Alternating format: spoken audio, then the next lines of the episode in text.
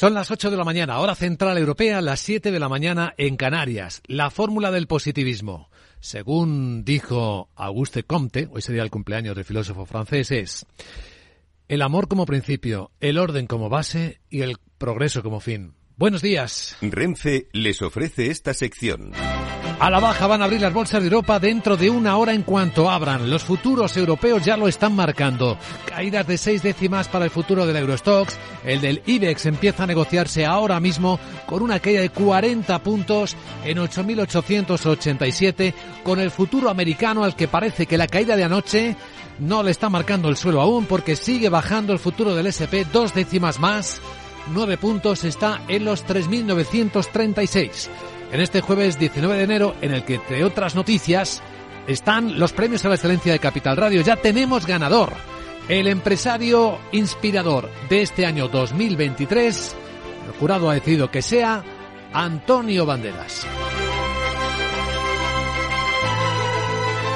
Capital, la Bolsa y la Vida, con Luis Vicente Muñoz. Bueno, vamos a ocuparnos de las noticias que despiertan la economía también enseguida no solo después de alertar que las bolsas vienen a la baja, sino que también por el efecto de los datos mixtos en Estados Unidos, el petróleo se abarata algo más del 1%, el barril West Texas está en 79 dólares, el euro dólar parece bastante estable, muy cerca del cambio de 1,08 en las pantallas de XTV, y la onza de oro, que vuelve a reflejar incertidumbre, vuelve a subir. La tenemos ahora mismo en 1.910 dólares. Es un día en el que hay cumbre hispano-francesa. Vamos a analizarlo en clave geoestratégica enseguida con Manuel López Linares, profesor de Relaciones Internacionales. Y tras él entraremos en la gran tertulia de la economía con Carmen Morales, Carlos Blanco y Jesús Varela para dar contexto a las noticias que hoy nos despiertan.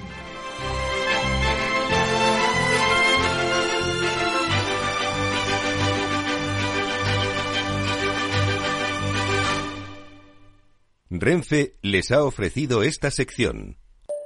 Mario, que eso de que no te da tiempo a pillar el tren. No te preocupes, que lo he mirado y hay un tren cada hora. Así que nada, salsero, duchita fría, cafetito para la resaca y ya te estás viniendo que está tu ahijado y toda su clase esperándote. Niños, saluda al Tito. ¡Tito! En Renfe tenemos la mayor frecuencia de trenes de este país. Nadie te da más. No todos los trenes son como Renfe. Renfe, tu tren. Las noticias capitales. Y empezamos con la última hora porque aquí tenemos ya, Laura Blanco, los resultados de Bankinter. Año 2022, Bankinter gana un 28% más. Margen de interés es el que refleja la subida de tipos de interés del BCE en 250 puntos básicos en 2022. Crece un 20%. Crece el margen de intereses y baja la morosidad de Bankinter al 2,10%. Y lo curioso, crece el margen de intereses a pesar de que Bankinter tiene un volumen superior de depósitos que de créditos. Otros protagonistas en el informe de preapertura dentro de 45 minutos. Ahora, en este instante, mirando toda Europa a Francia, porque ya hay problemas. Eh, con los paros y las manifestaciones contra la reforma del sistema de pensiones. Miguel San Martín, buenos días. Buenos días, que extiende la edad mínima de jubilación de 62 a 64 años. Los sindicatos lo que quieren es que sea hoy el primer día del inicio de grandes movilizaciones que fuercen al Ejecutivo a recular en sus planes. Los sindicatos esperan que esta tarde 750.000 personas se manifiesten por todo el país, unos 60.000 solo en la capital. Gran parte de la economía y los servicios están parados. Hay fuertes perturbaciones en los servicios ferroviarios, la red de transporte público de la región de París, la educación y en general todos los trabajadores públicos. Una quinta parte de los vuelos del aeropuerto parisino de Orly se han cancelado por paros parciales, en este caso de los controladores aéreos, y también hay huelga en el sector de la energía, sobre todo en las refinerías. Hoy que coincide con la cumbre eh, hispano-francesa en Barcelona, donde estará la mitad del gobierno de Francia. Van a tratar entre otras cosas, de ver cómo se abordan las diferencias sobre las interconexiones energéticas. Emmanuel Macron y Pedro Sánchez van a firmar además el primer tratado de amistad, algo que Francia tiene ya con Italia y Alemania y España solo con Portugal. Sánchez prevé pedir a Macron la apertura de ocho pasos fronterizos que están cerrados entre ambos países por decisión del país vecino. Se abordarán en reuniones bilaterales entre los diez ministros españoles participantes y sus homólogos galos las interconexiones y sobre todo ese corredor mediterráneo y el proyecto de reforma reforma del mercado eléctrico sobre el que ambos países han presentado a Bruselas propuestas muy similares. La Moncloa confirma que no se va a hablar del corredor energético, el H2MED, entre Barcelona y Marsella. Bueno, las protestas que tenemos de fondo en Francia y en otros países europeos, como el Reino Unido, donde también vuelven a protestar eh, personal sanitario, tienen que ver con también con la inflación. Aquí en España el presidente de COE, Antonio Garamendi, dice que sigue siendo el principal enemigo y pide gestionar con cuidado lo relativo a las subidas salariales. Para evitar efectos de segunda ronda, así que Garamendi señala que los datos no quieren eh, decir que los precios bajen, porque en diciembre el IPC ya estaba alto. Hay que tener mucho cuidado con lo que se llama inflación de segunda ronda. Es decir, que tengamos que asumir la inflación que viene de fuera ya es duro, pero que nosotros generemos una segunda inflación como consecuencia de adaptarnos a la de fuera nos haría menos, menos eh, competitivo. Efectivamente, parece que las cosas, vamos a decirlo, que no van a estar en esos niveles, pero pensar también que hay que ir sumando. Pero tenemos arrastrado, no este año, sino el anterior, ya acabamos en diciembre, recordar, con el 6,5%. Por su parte, el secretario general de UGT, Pepe Álvarez, ha insistido esta noche en pedir al Gobierno que actúe con valentía y que suba el SMI, el salario mínimo, hasta los 1.100 euros ya. Y estamos en vísperas de la reunión de los ministros de la OTAN. Polonia acaba de anunciar una coalición internacional para formalizar la entrega de tanques a Ucrania. Que se formalizará en la reunión ministerial, como dices, de la OTAN de mañana en Ramstein. El presidente polaco ya había anunciado en, el martes en Ucrania que Polonia había decidido transferir una compañía entera de tanques Leopard 2 a este país como parte del establecimiento de una coalición internacional. En Davos, Duda pide más apoyo. ¿Es suficiente este apoyo? Esa es la cuestión. Me temo que no. Que esta ayuda que acabamos de enviar a Ucrania sigue sin ser suficiente. Ucrania dice necesita más de nuestros esfuerzos, más de nuestra ayuda. Deberíamos movilizarnos para ayudarles porque la situación es realmente difícil. Y sobre las reticencias de Alemania, dice Reuters eh, que este país enviará tanques a Ucrania finalmente siempre que Estados Unidos haga lo mismo con el modelo Abrams. Agenda del jueves. Hola de nuevo, Sarabot. ¿Nos cuentas? Buenos días. Muy buenos días. Ya es jueves y lo primero que debes hacer es dejar de twinstrear vidrios de robots que parecen que trabajan y no hacen nada. Es innecesario que enfades a Sara. Y ahora como gran profesional te cuento que en la zona euro se divulgan los datos de PIB y de empleo de 2022. El BCE publica las actas de la reunión del 15 de diciembre en la que subió sus tipos de interés en medio punto y en Davos podremos escuchar a su presidenta Christine Lagarde. En España el INE publica el indicador de confianza empresarial del primer trimestre de 2023. El Tesoro Público celebra subasta de bonos y obligaciones. En Estados Unidos se conocen las licencias de construcción y las viviendas de noviembre. Luis Vicente vamos a hablar de la cumbre hispano-francesa y de qué le podemos pedir a los franceses, les enseñamos que el Cabrales es mejor que el Roquefort. Les quitamos el champán o mejor nacionalizamos al Mbappé ese. Em, bueno. pero la cita clave de Tudai es la entrega de los premios a la excelencia de Capital Radio en la Torre Cepsa. Además de Antonio Banderas habrá un montón de premiados más. Eh, ¿Estaré yo? Em, Dime que sí, porfa. Em, no puedo. Ah, que nervosia estoy. No puedo. Así que te dejo ya. Chao. Chao. Hasta la tarde no desvelaremos los premiados. Solo hemos anunciado, efectivamente como primicia, que el premio al empresario inspirador del año es para Antonio Banderas.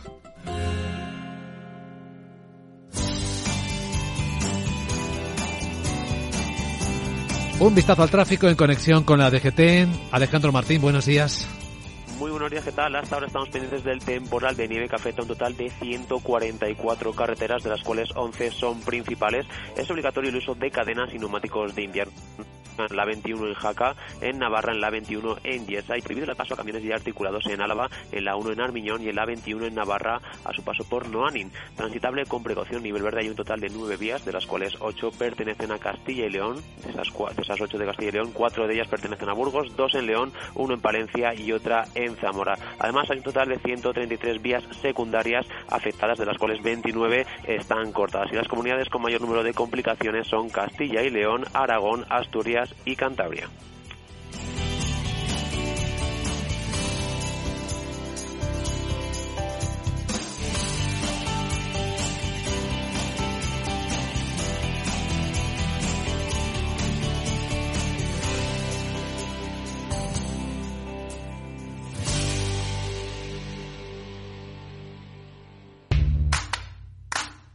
¿Qué tiene que ver IG con Societe General? Pues desde hoy mucho. Lanzamos los multis, productos cotizados emitidos por Societe General, disponibles a través de nuestra plataforma de trading. Elige el apalancamiento con el que estés más cómodo y multiplica tu exposición a los mercados financieros. Esos son los multis. Tú decides. Sé el primero en operar con ellos. Más información en IG.com. Los productos cotizados son instrumentos financieros complejos. Operar con estos productos implica un alto riesgo de perder el dinero rápidamente. En tiempos de incertidumbre, nuestra fortaleza es la estabilidad. En Nordea, pensamos que el equilibrio, la fiabilidad y la experiencia importan. Nuestra estrategia Stable Return muestra un sólido comportamiento en el largo plazo para sus inversiones. Invierta en estabilidad. Invierta en tranquilidad. Descubra más en nordea.es.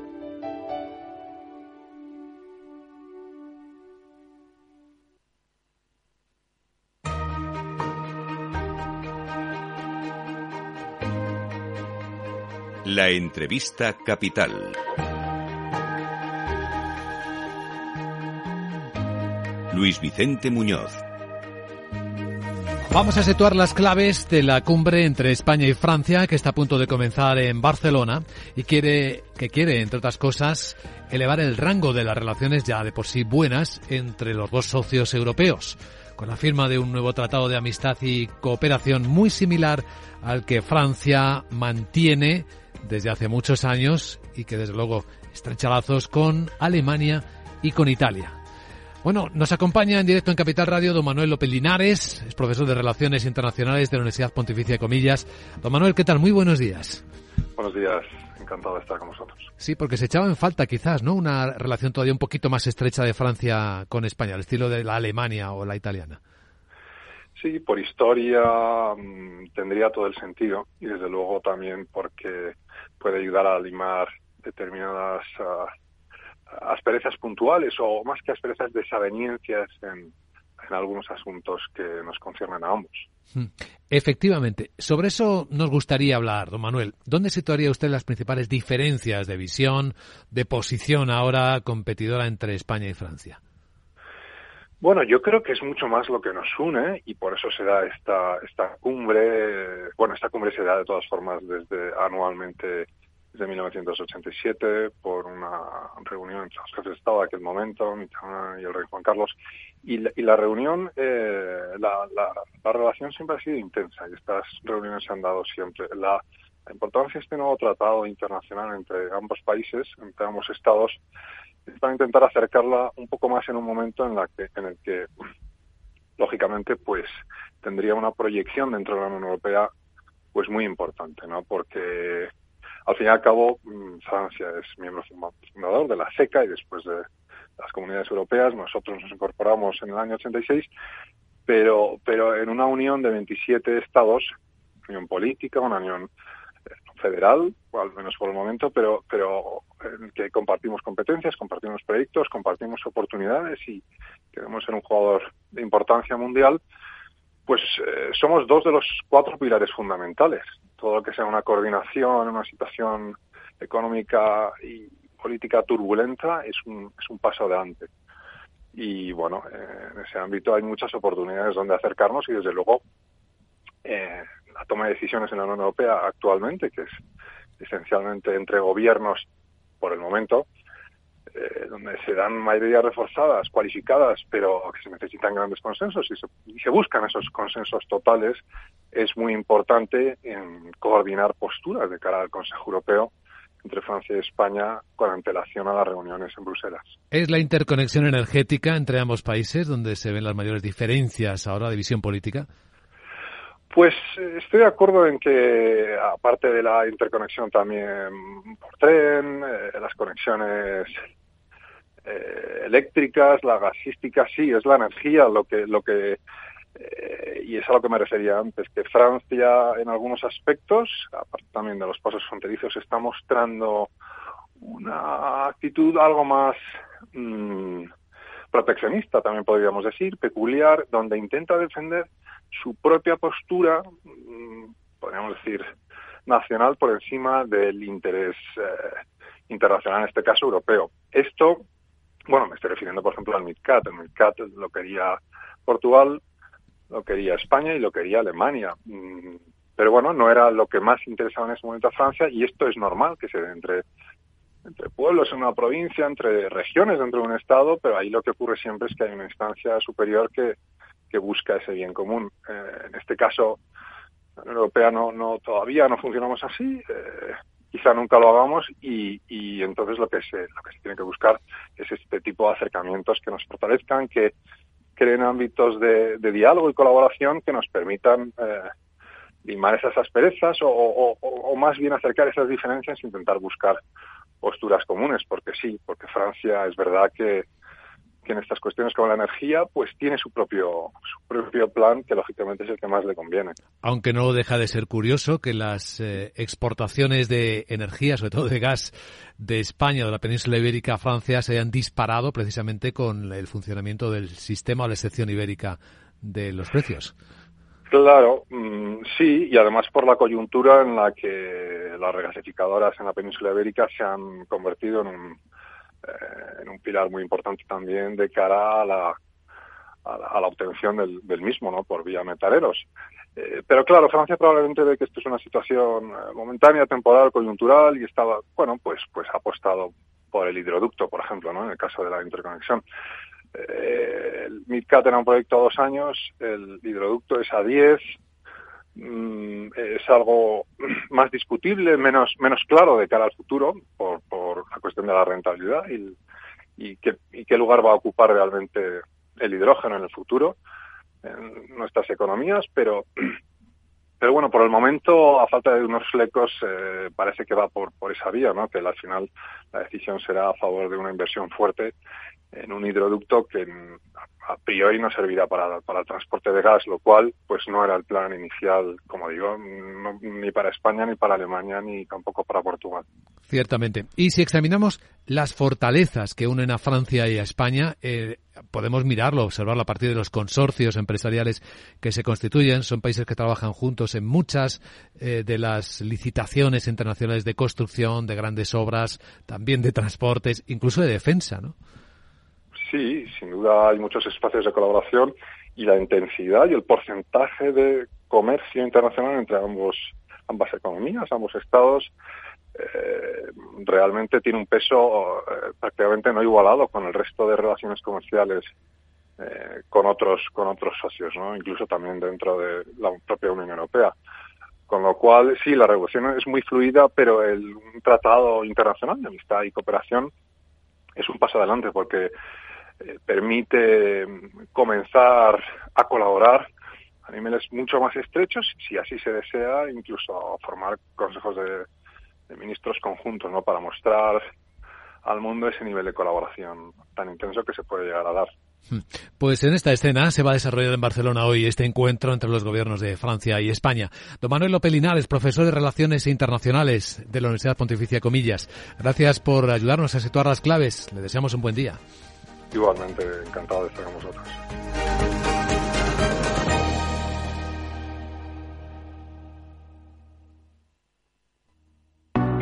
¿Busca un broker de confianza? Con CMC Markets obtendrá acceso a más de 12.000 mercados a nivel mundial, estando siempre respaldado por nuestro equipo local. Opere en CFDs sobre el DAX, Dow Jones, IBEX, oro o acciones con un broker regulado supervisado por la CNMV. Opere con el mejor. Pruébelo sin compromiso con una cuenta demo. Entre en cmcmarkets.es o llame al 911 140 700. CMC Markets, más de 30 años al servicio de los inversores. Los CFD son instrumentos complejos y están asociados a un riesgo elevado de perder dinero rápidamente debido al apalancamiento. El 77% de las cuentas de inversores minoristas pierden dinero en la comercialización con CFDs con este proveedor. Debe considerar si comprende el funcionamiento de los CFDs y si puede permitirse asumir un riesgo elevado de perder su dinero. Si quieres conocer mejor las empresas con las que trabajas, empieza por Informa. Compruébalo con tres informes gratis, el nuestro para que nos conozcas más y los dos que tú elijas para tu negocio. Solicítalos ya en Informa.es. Informa, líder en información empresarial. Inversión inmobiliaria acompaña al mercado inmobiliario en este nuevo ciclo. Todos los jueves de 10.30 a 13 horas, el inversor encontrará las claves para realizar su mejor inversión. La mañana de los jueves en Capital Radio tomamos el pulso al sector inmobiliario. Noticias, análisis de mercado y debates donde los protagonistas del sector podrán contar en primera persona los retos a los que se enfrenta el ladrillo. Inversión inmobiliaria pone la voz al sector inmobiliario. Aquí, en Capital Radio.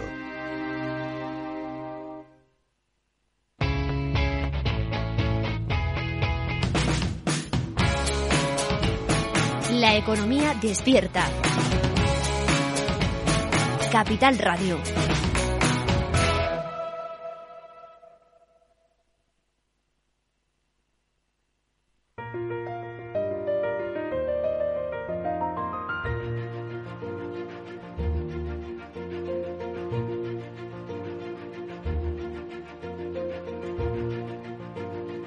En Capital Radio comienza la gran tertulia de la economía con Luis Vicente Muñoz.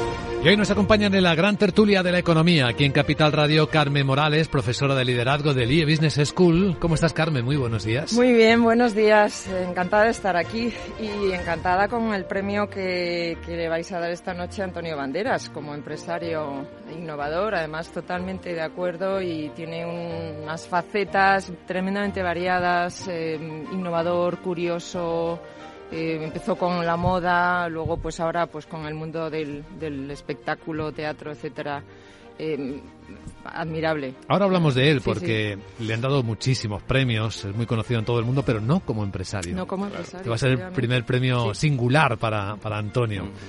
Eh, bueno, aquí está con nosotros también Jesús Varela, presidente de Lenguluca. ¿Cómo está Jesús? Muy buenos muy días. Muy bien, buenos días. Buenos días, bienvenido. Bien hallado. Y enseguida se sienta también a esta mesa de trabajo Carlos Blanco, que es eh, socio del departamento mercantil de Square Patton Box, especialista en fusiones y adquisiciones en capital riesgo. Son temas que aparecen muy habitualmente también en nuestra gran tertulia de la economía.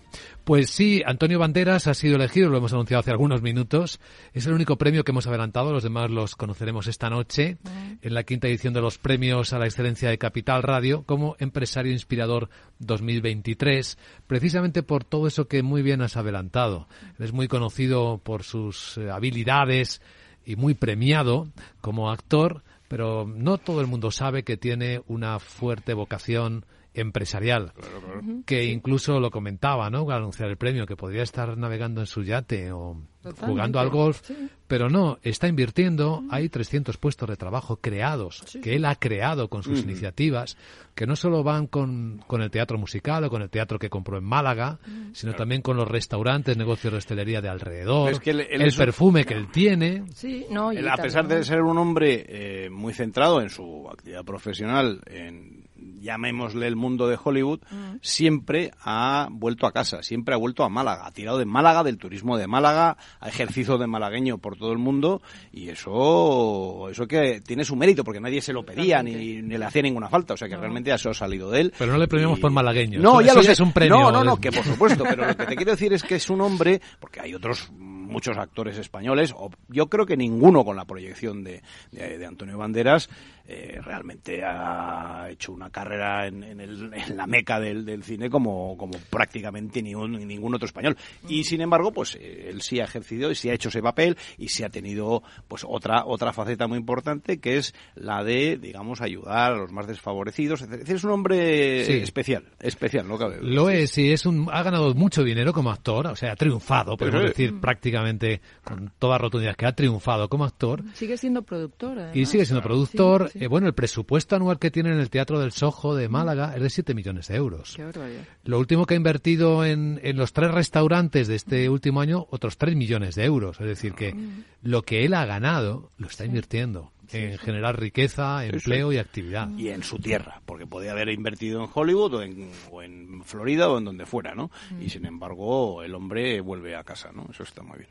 Ah, Destaca, desde mi punto de vista, su, su, su humildad, además, ¿no? Es, es alguien en continuo aprendizaje, en continua transformación, en continua evolución. Todas sus declaraciones son siempre sensatas. Sí. Es un hombre que da gusto oírlo hablar. Sí, sí. Ah, bueno, Absolutamente. muy bien, muy La parte de inversión en productoras sí es en Hollywood. Aunque invierta mucho en Ya, ya. Málaga, eh, Ya, ya. esa otra parte... pasa, vamos a ver, hombre, vamos a ver, si estamos hablando de, de productores de cine, ¿dónde va a invertir? ¿En Venecia? Hombre, como segunda opción de la dejo.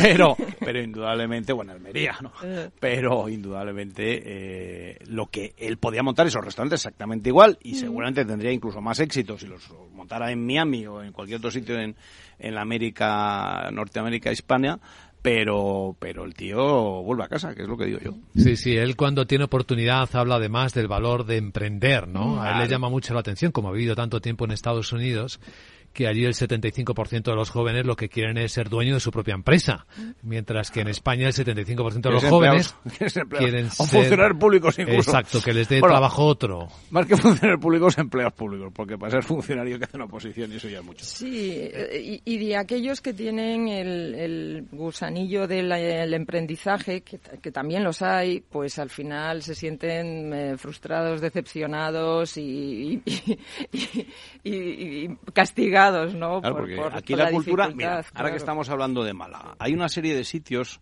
eh, muy locales en, dentro de toda España. Podría pensar en el Marqués de Sargadelos en, mm. en, Galicia, puedo pensar en el Marqués de Larios en Málaga. En Málaga había una tradición empresarial en el siglo XIX mm, impresionante. Lo que pasa es que todo eso, bueno, se ha ido perdiendo y sea, bueno, pues ahora se está en parte recuperando y, y evidentemente esa, ese pozo podría, ese pozo podría digamos, retomarse, etcétera.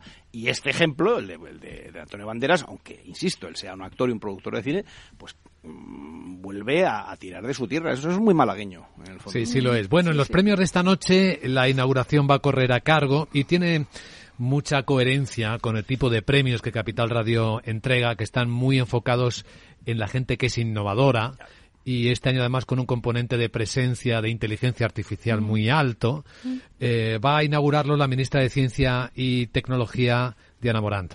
Y los va a clausurar eh, Carmen Artigas, la secretaria de Estado de Digitalización e Inteligencia Artificial, que ha estado muy activa. Seguramente que en el gobierno de España pues, puede ser la persona más activa ¿no? este año con las, los cambios más importantes o que han afectado más a las empresas, ¿no? Desde mm. el kit digital hasta otro tipo de, cosas. Bueno, ya está aquí con nosotros Carlos Blanco. ¿Qué tal, Carlos? Buenos días. Muy bien, muy buenos días, Luis Vicente. Que anuncié que te sentabas hace unos minutos. ¿Todo bien? Todo bien, todo bien.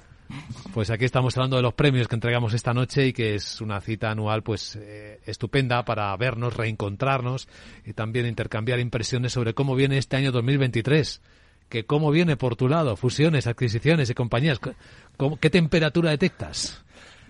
Eh, vamos a ver, en principio eh, se, espera, se, espera, que haya una, una pequeña reducción de la, de la actividad de las fusiones y adquisiciones.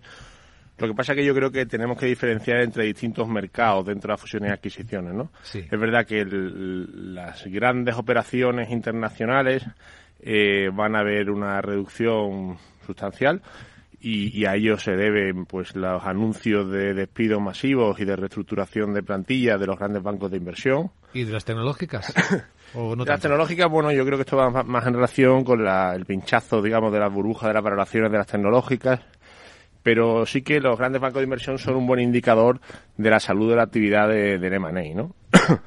Dicho esto, en, mercados más pequeños, como puede ser el español, donde el mercado mediano, las empresas de tamaño mediano, son las que concentran la mayor parte de las operaciones y donde en los últimos años se han levantado numerosos fondos de capital riesgo, creemos que la actividad en cuanto a número de operaciones no se ve tan dañada en España, sí que veremos menos grandes operaciones. Ya, pero la consolidación, por ejemplo, puede continuar porque hay una parte que le falta a la economía española y es que las empresas crezcan. La consolidación es una de las vías, ¿no? Fusiones para que se hagan más grandes. E-, esa consolidación que al final, pues lo que lo que pretende, ¿no? Es que cuando hablamos de mediana empresa en España se parezca bastante a lo que es una mediana empresa en Europa, ¿no? Que hoy por hoy está muy lejos en cuanto a dimensión pues de la mano sobre todo de que de los fondos de capital riesgo actúan como catalizadores y promotores de ese tipo de consolidación siga creciendo y por tanto esto eh, pues no deja de ser una mayor actividad de fusión y adquisición en ese mercado mediano que ha de concentrarse para tener empresas más, sólidas, más fuertes y más capaces de competir en el mercado europeo al menos. Sí, bueno, eh, eso yo creo que lo que refleja es un hecho. Eh, evidentemente la guerra va por, por sectores porque, a ver, yo me he encontrado más de una vez y sigue ocurriendo, una especie de obsesión, sobre todo en políticos recién llegados a la Administración de, Economía y de Comercio, ¿no? es que eh, el, tamaño de las empresas españolas es muy pequeño, son casi todo pymes y no digamos ya micropymes. Más micropymes. Más micropymes que pymes, claro. Entonces, joder, parece que es que en España eh, somos todos unos marcianos y en el somos muy raros. Resulta que en Francia es lo mismo, que es exactamente igual. el tamaño de las empresas es el que es, porque ya nos gustaría a nosotros crecer, pero claro, con las condiciones que tenemos, si te va bien, lo que lo que procura ser virgencita, virgencita que me usted. Porque si, si contrato a alguien, es que me caso con él o ella, el que sea, para el resto de mis días. unas cosas absolutamente disparatadas. Entonces, eh, en según qué sectores, insisto, además, una empresa muy pequeña puede mover volúmenes de negocio verdaderamente mm, enormes y puede hacer operaciones muy grandes. Pero el que tú te lleves una estructura de personal, muy superior o superior. Es decir, el pasar de 10 empleados a 15, que sigue siendo una pyme, que es que sigue siendo una pyme. Pero es que una empresa con 5 personas mm, en, sector exterior, sobre todo hablo y hablo de, de intervención comercial, puede exportar verdaderamente cantidades monumentales.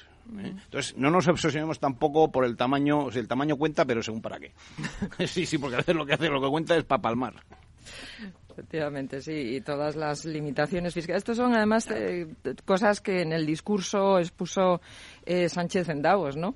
Además, la llamada esta a la inversión extranjera, etcétera, y toda esta gran contradicción, ¿no? De las medidas fiscales, de todos los palos en la rueda, ¿no? a la inversión extranjera. Son contrarios, ya llaman inversión extranjera mientras estás diciendo que es que las empresas tecnológicas y las empresas de energía se han forrado y que les vas a dar un impuesto no sobre el beneficio, que ya lo tienen, sino además sobre la facturación. aquí me voy pitando porque esto se parece más al mundo orwelliano, ¿no? Pero fijaos la historia, qué curiosa es con las empresas tecnológicas. Hoy todos los medios del mundo hablan de los despidos en Microsoft, en Amazon. Son despidos importantes. Y la explicación que dan no tiene que ver con el negocio, con el endeudamiento, sino que sobrecontrataron en los momentos de la pandemia, cuando se veía que todo iba había necesidades de responder, pues contrataron a mansalva. Pues eso imagínate, eso imagínate si en una empresa tipo eso, Amazon o cualquiera de estas, en una empresa de exportación, tú no puedes dimensionar con arreglo a una operación o a dos operaciones muy grandes, porque cuando esas operaciones se acaban, se ejecutan y demás, ¿qué haces con 17 ingenieros, con 48 comerciales, etcétera, etcétera? Es decir, te obligas al final a que tienes que seguir alimentando la máquina eh, y no tienes realmente, o sea, lo que te estás haciendo es descapitalizándote y aguantando 3, 4, 5 años, al quinto año cierras y se acabó la historia. Eso ha pasado continuamente. Yo no digo que haya otros sectores donde efectivamente la eficiencia sí esté en función del tamaño, pero particularmente en otros eh, no tiene ningún sentido. No tiene ningún sentido de cualquier manera. Estamos en la gran tertulia de la economía en Capital Radio. Seguimos en un instante con los temas de la mañana. Mientras la ciberseguridad de la información tradicional gira en torno al software y al modo en el que se implementa, la seguridad del IoT incorpora más complejidad. La conectividad ofrece cada vez más escenarios con multitud de dispositivos conectados, donde el más trivial puede llegar a ser peligroso si resulta comprometido. Las soluciones Zero Trust de Zscaler permiten reducir estos riesgos. Descubra más en zscaler.es. Capital Radio, la genuina radio económica.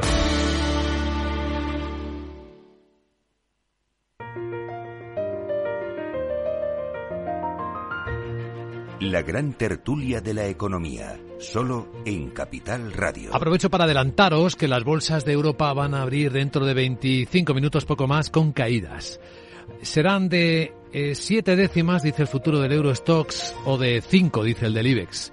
El IBEX está en los 8.884. Ahí se van a cotizar los resultados de Bankinter, por cierto, que ha publicado hace algunos minutos. Llamativo que Bankinter haya ganado 560 millones de euros el año pasado. Es un 28% más que el anterior. Y lo que ha logrado es anticipar en un año el objetivo de beneficio previsto para todo 2023, lo cual no deja de ser llamativo en el conjunto de la banca española. Bueno, la parte preocupante es que el futuro americano, después de las caídas de anoche de Wall Street, quedó el mercado un poco con el paso cambiado con los últimos datos agridulces, tanto de ventas minoristas como de precios al productor, pues el futuro americano sigue cayendo. Dos décimas, no es mucho, pero sigue cayendo. Ocho puntos, está en 3.937 según veo en las pantallas de XTV. ¿Te interesa la bolsa? Pues entonces tienes que saber esto. XTB te regala una acción por abrir cuenta. Has oído bien, te la regala. Además, no te puedes perder la mejor tarifa para comprar y vender acciones y ETFs de todo el mundo sin comisiones. ¿Qué significa sin comisiones? Pues que mientras tu inversión mensual no exceda los 100.000 euros, invertir en acciones y ETFs en XTB no conlleva comisión alguna. Entra ya en xtb.com y comprueba lo que te cuento. Un broker, muchas posibilidades. xtb.com. A partir de 100 menos al mes, la comisión es del 0,2% mínimo 10 euros. Invertir implica riesgos.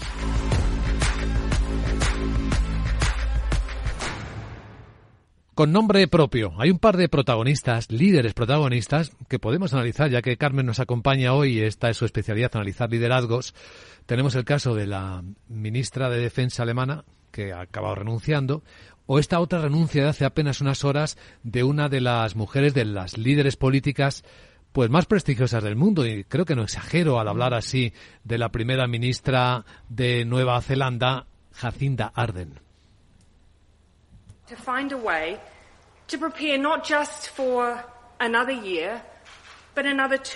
Ha aparecido para decir esto, que esperaba encontrar la manera de prepararme no solo para otro año, sino para otra legislatura, pero porque es lo que necesita este año, pero no he podido hacerlo. Así que hoy anuncio que no me presentaré a la reelección y que mi mandato como primer ministro concluirá más tardar el 7 de febrero. Mm. Sí, una, pena como por la pérdida, ¿no? De, además una mujer líder en este caso. Todo el mundo pregunta ¿y por qué? ¿Y por qué? ¿Y por qué? simplemente que no, ha podido prepararse. Claro, exacto. Es un ejercicio de, coherencia y de integridad que es de lo poco que se ve, ¿verdad? En, en los perfiles de liderazgo. Entonces es un es un auténtico gusto y un ejemplo. ¿no? Eh, obviamente, bueno, pues eh, ella considera, digamos, sus límites y los conoce y, que, es de las cosas más difíciles que también... Que hay para un eh, líder, ¿no? Conocer sus límites. Efectivamente, y decir, pues, pues si sigo aquí, pues iré al tran-tran y e iré a medio gas y no podré dar toda la, digamos, la atención y, y, el, y, generar el valor que generalmente genero, ¿no? Para, para mis mm, conciudadanos, etcétera, y, por tanto me retiro, ¿no? O sea, yo creo que es uno de los mejores ejemplos pero que acabó, muchísimo Pero acabó mi mandato. Acaba su mandato, claro. No que no es el caso de la ministra alemana a la que al final al final han obligado a dimitir, porque la tía no quería ni tiros. claro, justo el caso, no es que sean diferentes, es que son el caso opuesto. El caso opuesto, sí. sí. Sí, además esta señora, pues eh, la, ministra de Defensa alemana, pues eh, reconocida pues una serie de incoherencias, ¿verdad? Y de declaraciones. No, que le parecía muy, muy bien lo que decía y, muy creativo.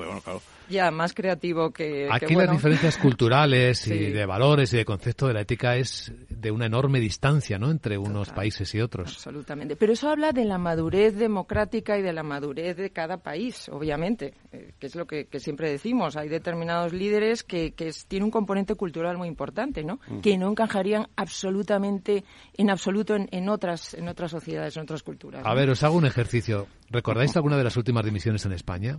A ver, pensad los, primeros, los primeros ministros, cuando, claro. Pero, más obligados. A, partir de ese momento Voluntarias, es decir, porque... Sí, sí, pero esas. Y a partir de ese momento se acabó lo que se acabó. no dimite absolutamente nadie. Efectivamente. Es más, no solo, no solo dimitir, sino que se refuerzan. en cualquier país normal, visto el resultado que está teniendo en la práctica, mm. a pesar de todas los, las advertencias que han tenido de, de los distintos, mm. digamos, foros de, de, opinión. No, no hablo políticos, hablo mm, profesionales. Con la famosa ley del sí es sí. Bueno, es decir, es que eh, yo me hubiera ido a mi casa al minuto dos. ¿eh? Sobre todo, que además oyes ahora las declaraciones de entonces dices, no es verdad, o sea, me están tomando el pelo. Decir, ya, huida hacia adelante. No, es que la culpa es de los jueces que son los fachas. Bueno, pero es que la mayor parte de las. y además machistas. Entonces, la resulta que como la mayor parte de las mujeres, de las jueces, son mujeres y además no son precisamente machistas, pues entonces vamos a todo el rato hacia adelante, todo el rato hacia adelante para, para no irse a su casa, que es lo que tiene que haber hecho, que probablemente eh, tendría que haber sido mucho antes por otras cuestiones. Pero bueno, esta desde luego es un caso, vamos, un palmario. Carlos. Yo creo que tenemos que acostumbrarnos a que la decisión de un dirigente político de presentar su dimisión entra, entra perfectamente dentro de lo normal. Lo que ocurre es que aquí, pues, solo sucede cuando te hacen dimitir, ¿no? Eh, y, que sea una decisión voluntaria dado debido a unos motivos o a otros, pues nos, nos chirría, ¿no? Porque nuestro contexto político es realmente extraño. Mm, sí, sí, sí.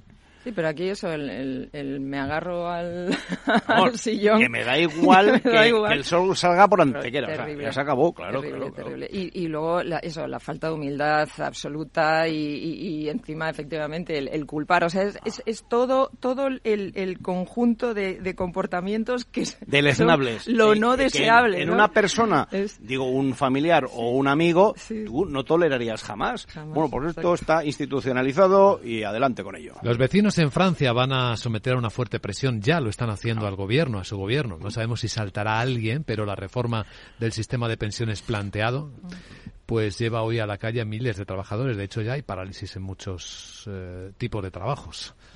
Bueno, es la historia de nunca acabar de, de, Francia y los fallidos, repetidos y fallidos intentos de modernización de, la estructura política, administrativa, económica y laboral, y sobre todo laboral, laboral de, nuestro país vecino, ¿no? y, y también, bueno, pues yo creo que eh, era de prever esta reacción de la sociedad francesa, porque ya sabemos qué pie cogea, ¿no? Lo que habrá que ver es si Macron, o sea, que decir, el gobierno francés en esta ocasión es capaz de aguantar, como no lo hizo en las anteriores, como no lo hizo Sarkozy en su día, eh, y como veremos si es verdad que son capaces de llevar a término esta propuesta que, que está planteando, ¿no? Que yo, sinceramente, tengo serias dudas. Claro, es que hay precedentes en los que las manifestaciones han doblegado al gobierno de Francia. Hay muchos precedentes. La gran mayoría de las ocasiones. La gran mayoría. Y fíjense que protestan por una reforma del sistema de pensiones que es mucho más laxa que la que, por ejemplo, ya se ha aplicado en España. Y nos falta por conocer la segunda parte. Bueno, están los, los jubilados de, ¿verdad? Los pensionistas de Bilbao están ahí manteniendo. Pero pelean más por el poder adquisitivo, ¿no? que por el propio más sistema. Que por el sistema, efectivamente. Ahí sobre el poder adquisitivo, la inflación, como dice el presidente de la COE, no olvidemos que nuestra enemiga, ahora la más grande, la que más nos está fastidiando, es la inflación. La inflación es, eh, es algo que tenemos ahí, es algo que hay que contar con, eh, con ello eh, y es eh, posiblemente el, principal enemigo que tenemos y tenemos que gestionarlo bien. ¿Y por qué dice esto de tenemos que gestionarlo bien? Porque a él le preocupa que suban demasiado los salarios para actualizarse contra, en esta pelea contra la inflación. Hay que tener mucho cuidado con lo que se llama inflación de segunda ronda. Es decir, que tengamos que asumir la inflación que viene de fuera ya es duro, pero que nosotros generemos una segunda inflación como consecuencia de adaptarnos a la de fuera nos haría menos, menos eh, competitivo. Efectivamente, parece que las cosas, vamos a decirlo, que no van a estar en esos niveles, pero pensar también que hay que ir sumando. Pero tenemos arrastrado, no este año, sino el anterior, ya acabamos en diciembre, recordar, con el 6,5%. El tema es muy sensible, porque claro, la gente dice, entonces tengo que aceptar empobrecerme yo. No, no, yo no. Todos. Porque esto tiene un pequeño inconveniente, es que es un impuesto global y además lineal. Es para todo el mundo. Es decir, la inflación no discrimina. No, no, pero si el aceptarlo o no aceptarlo, vamos a ver. Es decir, es que si no lo aceptamos y entonces seguimos las tesis de los sindicatos del 19 que siguen hablando de hay que combatir la inflación, pues, pues entonces se entra en un proceso que ya ha existido en varias épocas del siglo XX y recientes, pero sobre todo del siglo XX, eh, que se llama espiral precios-salarios. Entonces es como ir conduciendo mirando al retrovisor. ¿Y qué es lo que va a pasar? Porque te lo vas a pegar, porque estás alimentando tú la inflación. Recuerdo a todos, que ya lo hemos hablado en, esta tertulia, que en 1978 el profesor Fuentes Quintana, entonces vicepresidente del Gobierno para Asuntos Económicos, eh, intentó junto con otros, con otros, digamos, grupos importantes, una política de control de precios, de autocontrol de precios. Se llama política de precio estable. Y fracasó estrepitosamente porque eso no hay manera de controlarlo bajo ningún concepto. Y ojo, porque además el bajar el ritmo quiere decir que es eh, depresión, con lo cual puede llegar un momento que estés incluso en esta inflación, es decir, estancamiento con inflación, crecimiento eh, nulo o negativo y, una inflación que de momento está en un seis y pico, ya veremos por porque no depende solo de nosotros, lo que pasa es que la política que nosotros hacemos es como echarle gasolina al fuego. ¿eh? En economía las políticas hay que valorarlas por sus resultados y no por sus intenciones. Entonces, eh, si lo que queremos es controlar la inflación, una política de actualización generalizada de los salarios no va a controlar la inflación, sino que la va a complicar. Por tanto, ¿debemos aceptar eh, los trabajadores que se incremente la inflación? Es que la actualización generalizada de los salarios no va a eliminar la inflación. De hecho, la va a complicar. Por tanto, Eh, y esto lo, lo, reconoce cualquier economista que haya estado dos tardes con alguien que sepa, ¿no? Como decía, como decía el otro, ¿no? Por tanto, eh, yo creo que lo que hay que hacer es poner el tema en sus justos términos y a partir de ahí tomar decisiones, pero con responsabilidad. Sí, sí, pues es que efectivamente yo creo que ahí Carlos ha dado una clave, ¿no? Que, que esto es política de intenciones y no solo de intenciones, sino de impulsos y de verdad y de y de ocurrencias. Propaganda. Total, absolutamente. Pero es que nadie confía en que sea así, ¿no? En que la espiral acabe desatándose. Pero ¿no? es que ya ha pasado. Es decir, no es que estamos hablando mm, de que tenemos una bola de cristal. Y, es científico, y se puede decir. Esto, ahora es, mismo, esto va a pasar. No, ahora mismo. A ver, no, si no, te empobreces ahora, te vas a empobrecer dos sí veces que, después. Eso sí, que, eso sí que es de bola de cristal. No, es que ya ha pasado. Es, decir, es que ya ha habido épocas en España en los que en las que se han eh, hecho esos ajustes de salarios en, en, en, función de la inflación y lo que se ha alimentado es esa espiral precios salarios precios salarios se ha ido alimentando y no solo no resuelves el problema sino que lo complicas esto se puede explicar, además, no ya con, digamos, ideas o con teoría económica, que es aburridísima. Yo he sido profesor muchos años y me costaba Eh, mucho en que los alumnos no se aburrieran. Tradúcelo Pero a realidad social. A realidad social es que, al final, que es la, es la parte que la gente... Lo que pasa es que la inflación la gente no la ve. Pero, no, Pero no, sí, no, bueno, no, no sé, perdona, a ver, no la ve, ve. perdona, la ve, no, La ve, cartera. la- no, me refiero que no la ve por supuesto que la ve cada vez que va a hacer la compra, Cada cada, vez que se compra el paquete de tabaco o cada vez que estamos la cerveza en el bar o el café. Evidentemente que la ve. Pero es un mal del- de, largo plazo y que, insisto, tiene el problema de que es plano para todo el mundo. Es decir, es exactamente igual, da igual la renta que tú tengas. Tú en el último año has perdido un 6,5% de todo lo que tenías. Sí, sí. Dinero, activos, todo o por lo menos tienes que descontar eso de lo que hayas podido ganar en el caso de inversiones financieras y demás. Entonces, eso hay que explicárselo a la gente. Lo que pasa es que como es impopular, pues los políticos no quieren. Es tan sencillo como eso. A mí déjame ser un poco mal pensado, Jesús. Entre ese todo que se deprecia también está la deuda. Y a alguien le puede venir bien No, eso. no, que no viene, vamos, que viene maravillosamente bien, pero ojo, porque los tipos nominales también están subiendo, con lo cual el coste que antes era prácticamente cero de refinanciarte, ahora ya no lo es. Entonces, lo que pasa es que eso es doblemente perverso, porque además es darle, pat- como en rugby, ¿no? Patada a seguir. Entonces, claro, el que se lo va a chupar es el siguiente. Claro, eh, los, los- la mayor parte de esos efectos vienen después. Es decir, la deuda que estamos generando, que tampoco la vemos físicamente, esa no nos va a caer ya a nosotros, nos va a jubilar, no sé qué, va a caer a nuestros hijos y a nuestros nietos. Yo te lo digo, este año 1.500 euros, Euros más persona, debes, ¿no? eh, Jesús. Sí, sí. Tú Sí, y Carmen, todos, otros todos, 1.500. todos. eh, Cada Carlos, uno- otros 1.500. cada uno de nosotros. Además de los 33.300 que ya debíais por ser simplemente ciudadanos del país. Sí, sí, que sí. Deuda pública, ¿eh? aparte de las deudas privadas que Más tengáis luego vosotros. la pérdida de poder adquisitivo de los 1.700 euros, Esto ¿no? O sea, es. si vamos sumando, pues es que nos, nos queda en rojo os todos estoy empezando a ver más pobres, de verdad. ¿eh? Claro, no, no, pero es que somos más pobres y con la inflación vamos siendo más, progre- más pobres todos progresivamente. Tan sencillo como eso. Y al que venga, ¿qué le va a tocar hacer? Más que nada por mentalizarnos. Pues mira, lo mismo que pasó, perdona, todavía estoy viendo a la entonces vicepresidenta hablar de los brotes verdes y estoy viendo a mi querido Pedro Solves discutir con Manolo Pizarro sobre si había crisis o no. Y después he oído a los que les tocó, a los profesionales, a los funcionarios que les tocó renegociar toda la deuda y hacerse un roadshow bastante duro para intentar colocar la deuda de la situación en la que estábamos.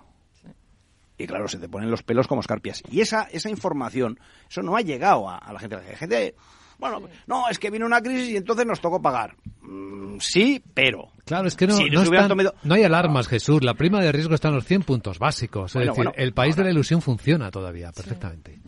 La prima de riesgo de momento se mantiene hasta que empieza a haber una pequeña crisis de, de- de- de- de deuda. Y entonces ya veremos lo que pasa con la nuestra, con la italiana, con la portuguesa, con la... Llamamos al primo de Zumosol, que es el Banco Central, Sí, compra sí, pero, está. sí, pero el, pero el primo Zumosol tiene músculo para una parte, pero si se queda un país como España, ni primo Zumosol ni su tía.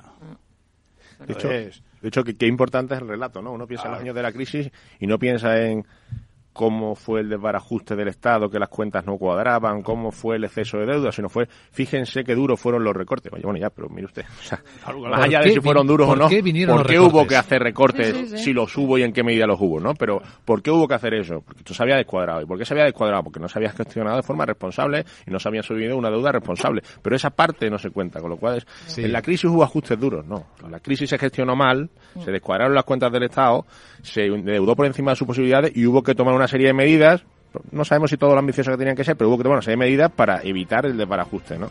Esta fue otro de los mensajes de, los líderes del IBEX 35 a Sánchez el otro día en Davos, el, cómo está la deuda, ¿no? Y, la llamada advertencia, pero claro, ahí a puerta cerrada y en fin. Pero este es el país de Carpe Diem. y voy a despedirme de vosotros recordando lo que Carlos Cuerpo, el secretario del Tesoro, dijo sobre precisamente eh, las necesidades de financiación de España. Acceso continuo favorable al mercado por parte, por parte de Tesoro que es un reflejo ¿no? de la confianza de los inversores, en este caso, en, nuestra capacidad y en la sostenibilidad de la deuda española. Eso nos dijo en una entrevista. Bueno, pues la gran tertulia de la economía. como decía un amigo mío, tener deuda es síntoma de crédito. ha estado bien eso. Jesús Varela, Carmen Morales y Carlos Blanco. Gracias y buen día. Gracias, buen jueves. Buen día. Buen día.